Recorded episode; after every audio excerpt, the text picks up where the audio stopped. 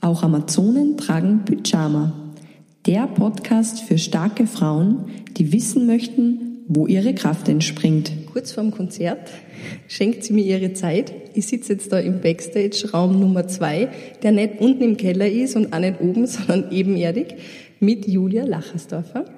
Und ähm, die Julia ist eine begnadete Musikerin, was für Instrument sie spielt, ähm, was für Musik sie macht und wer sie ist, darf sie euch jetzt selber erzählen. Liebe Julia, schön, dass du dir Zeit nimmst für den Podcast.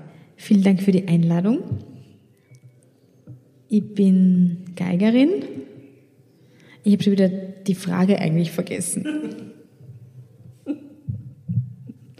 Warum du, was du begnadet spielst und ähm, ja, wer du überhaupt bist.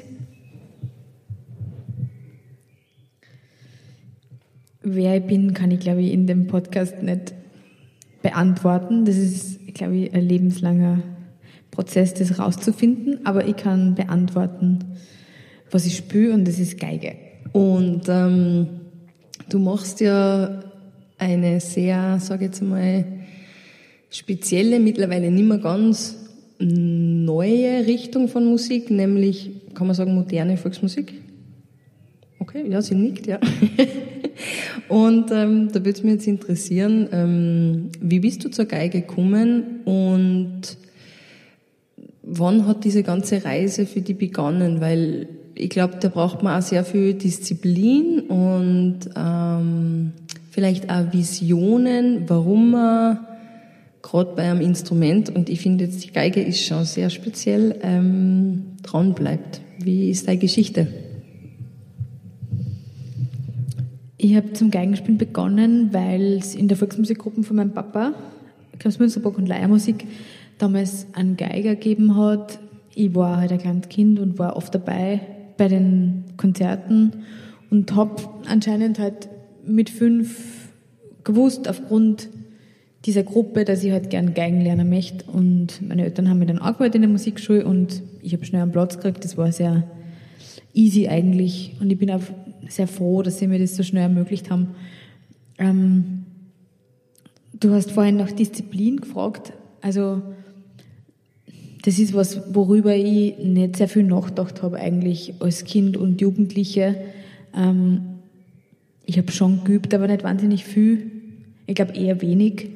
Aber ähm, es war halt immer so viel rundherum einfach, was mir Spaß gemacht hat. Also wir haben sowohl in der Familie musiziert mit unserem Opa, als auch in der Jungschau und in der Kirche und wir waren nicht viel auf Volksmusikwochen und haben einfach immer so eher den spielerisch freien Zugang zur Musik halt gehabt.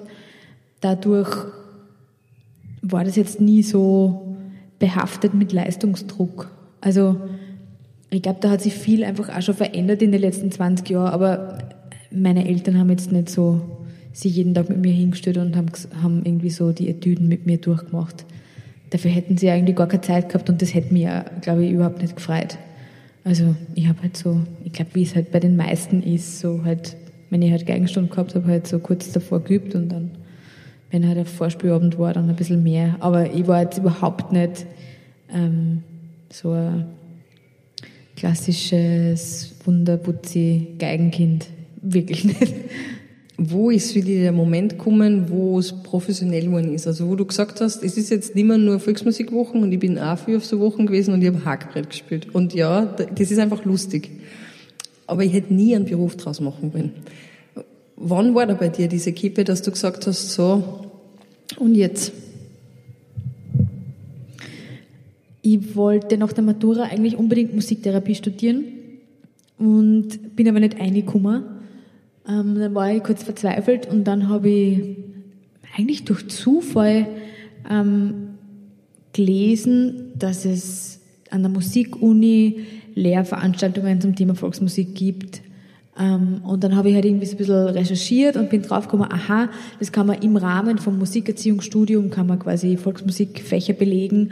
Und dann erst irgendwie habe ich checkt, aha, Musikerziehung, das ist ein Studium, ja, das konnte ich doch eigentlich probieren, weil meine Eltern sind irgendwie beide Lehrer und ich mir gedacht, ja, es ist jetzt nicht, war jetzt nie so mein Traumberuf, aber ich mir gedacht, das kann ich wahrscheinlich ganz gut. Und dann habe ich ähm, von 2004 weg Musikerziehung und Psychologie, Philosophie, Lehramt studiert und habe dann ähm, eben am Volksmusikinstitut ziemlich viele Lehrveranstaltungen belegt, wo ich dann so die ersten, die ersten Leute getroffen habe, mit denen ich dann die, meine ersten zwei Bands eigentlich gegründet habe, Aufstrich und Triovial. Das war dann so zwischen 2004 und 2005 und dann ist es eigentlich alles ziemlich schnell gegangen, weil ähm, wir eigentlich nur bevor wir wirkliche Programme gehabt haben, ganz viel Anfragen plötzlich gekriegt haben, einfach von Veranstaltern, weil es, ich weiß nicht, es hat einfach damals irgendwie viel Leute taugt, dass wir halt so einen unbefangenen Zugang gehabt haben zur Volksmusik und wir sind irgendwie auch ganz oft empfohlen worden und haben es eigentlich selber nicht ganz verstanden. Aber ähm, ja, so ist eigentlich dann, so ist es eigentlich entstanden. Wir haben dann eben so nach ein, zwei Jahren eben eine Anfrage gekriegt fürs Wiener Konzerthaus mit Aufstrich damals. Dann haben wir beschlossen, dass wir CD aufnehmen und so.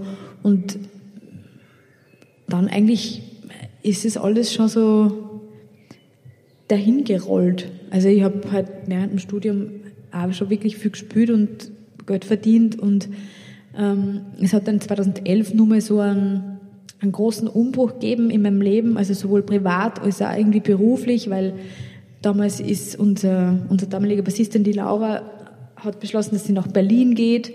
Und dann war irgendwie für mich so die Frage, okay, wie machen wir jetzt mit der Band weiter? Ich habe gewusst, dass die Prioritäten einfach nicht bei allen wo gleich liegen. Und damals habe ich für mich einfach so wirklich definiert und außergefunden, auch, ich will nicht unterrichten, ich will einfach Musik machen, weil das ist das, was ich die ganze Zeit mache und wo ich das Gefühl gehabt habe, da, kann, da habe ich einfach meine größte Stärke. Und dann hat sich eben diese Band aufgelöst und ich habe eben Alma gegründet dann, weil ich auf der Suche war nach Musikerinnen, die ähm, einfach so wie ich freischaffend, künstlerisch kreativ, experimentell mit der Art von Musik umgehen und die einfach so ja, einen großen musikalischen Background haben.